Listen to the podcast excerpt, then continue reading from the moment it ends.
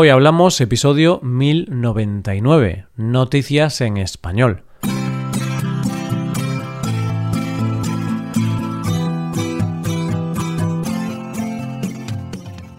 Bienvenido a Hoy Hablamos, el podcast para aprender español cada día. Ya lo sabes, publicamos nuestro podcast de lunes a viernes. Si quieres ver la transcripción completa y una hoja de trabajo con ejercicios y con explicaciones, visita nuestra web hoyhablamos.com. Hazte suscriptor premium para acceder a todo ese contenido. Hola, oyente, ¿cómo estás? Hoy es jueves y seguramente estás muy cansado de toda la semana. Y lo único que quieres es que llegue mañana para poder decir, por fin es viernes. Así que vamos al grano y empecemos con las noticias de hoy. En primer lugar, conoceremos la iniciativa de una mujer para ayudar a otras mujeres. Después descubriremos el final de una historia un poco extraña y terminaremos con la boda más extraña de la historia. Hoy hablamos de noticias en español.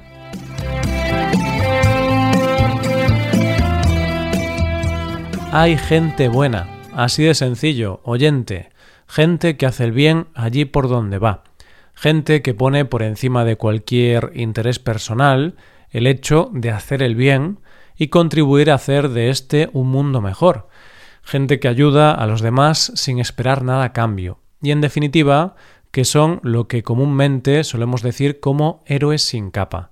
Pues bien, en nuestra primera cita de hoy vamos a conocer a una de estas personas, solo que en lugar de llamarla héroe sin capa, vamos a llamarla heroína sin capa, porque es una mujer. Nuestra protagonista se llama Krisha Pasco y es una chica polaca de 18 años que podemos decir que se dedica a ayudar a otras mujeres.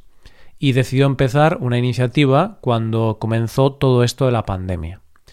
Y es que cuando empezó el primer confinamiento, al principio de toda esta pesadilla, es cierto que todos nos quejamos mucho por tener que estar en casa encerrados, y la verdad es que nos preocupamos por cosas bastante banales, teniendo en cuenta lo que otras personas estaban sufriendo. Y es que había mujeres en el mundo que estaban sufriendo más que el resto de la humanidad. Las mujeres que estaban sufriendo maltrato por parte de sus parejas y que de repente se veían atrapadas con su agresor en casa las 24 horas del día y sin poder salir. De hecho, según los datos oficiales, durante esa época las agresiones a mujeres subieron en todo el mundo. Pero claro, lo que nuestra protagonista se preguntó fue que si las mujeres estaban con su agresor en casa, en muchas ocasiones sería bastante complicado para ellas poder denunciarlo sin que el agresor lo supiera. Crisa se basó en la idea que se ha puesto en práctica en Francia, por la cual mujeres que están siendo maltratadas van a la farmacia y piden mascarillas número 19. Y eso es un código para que se sepa que están siendo maltratadas. Pues bien, Krisha lo que hizo fue crear una página web de una tienda de belleza. Y tú podrás pensar, ¿cómo una página web de belleza puede ayudar a las mujeres maltratadas? Pues es que en realidad la página web no es real, porque cuando te pones en contacto con ellos no te asesoran sobre belleza, sino que quienes atienden son psicólogos voluntarios del Centro para los Derechos de las Mujeres. Y en realidad el funcionamiento es bastante sencillo. Cuando una mujer se pone en contacto con ellos pueden pasar varias cosas.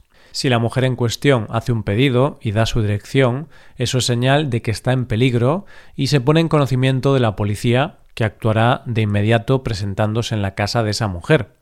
Si por el contrario lo que la mujer hace es pedir más información, lo que hace es recibir asesoramiento de los psicólogos que le harán diferentes preguntas siempre en código, estilo cómo reacciona la piel de la persona al alcohol, y así poder ayudarla. ¿Ves cómo esta chica es una heroína sin capa? porque desde esta iniciativa se han ayudado a unas 350 mujeres y ha sido premiada con el premio a la Solidaridad Civil de la Unión Europea. Y esto solo con 18 años, a saber qué puede hacer esta heroína conforme pasen los años. Vamos con la segunda noticia. En un libro maravilloso de Paul Auster llamado La habitación cerrada, se dice una frase que siempre me ha parecido que es una gran verdad, las historias solo suceden a quienes son capaces de contarlas. Pues bien, hoy vamos a contar una historia en nuestra segunda noticia de hoy que es digna de ser contada. Corría el año 2019, cuando Ainhoa Villate y Miguel Cáceres paseaban tranquilamente por el centro de Bilbao, que es una ciudad que está en el norte de España, en el País Vasco. Ellos iban tan tranquilos paseando cuando notaron que alguien los llamaba, y quien los llamaba era un hombre al que no conocían de nada. El hombre se acercó a ellos con un sobre en la mano, y les dijo que se les había caído aquel sobre, se lo dio y salió corriendo. Estos jóvenes se quedaron sorprendidos y un poco alucinados, porque a ellos no se les había caído ningún sobre. Aquel sobre no era suyo. ¿Y qué contenía el sobre? Esa es la gran pregunta que te estarás haciendo. Y lo cierto es que cuando abrieron el sobre se encontraron dinero, bastante dinero, ya que había 700 euros en billetes de 50 euros. Imagínate la locura de la situación, oyente. Tú vas paseando tan tranquilamente, se te acerca alguien y te da un sobre y resulta que el sobre tiene lo que pagas de alquiler por tu casa. ¿No te parece una locura? Ellos pensaron lo mismo, porque de hecho dicen que les pareció tan surrealista que por un momento pensaron que estaban siendo víctimas de un programa de cámara oculta. Pero lo cierto era que no, era la realidad. Y antes de seguir, permíteme que te haga una pregunta. ¿Tú qué habrías hecho con el dinero? Te dejo que reflexiones tu respuesta. y te diré que ellos hicieron lo que cualquier buen ciudadano debería hacer. Se fueron a la policía, contaron su historia y devolvieron el dinero. Los policías les dijeron lo bien que habían actuado, lo buenos ciudadanos que eran y todas esas alabanzas. Pero lo importante es que les dijeron esta frase si alguien viene a recoger el dinero, os corresponde un 10% del mismo por acto de buena fe. Pero si en dos años no han venido a reclamarlo, es vuestro.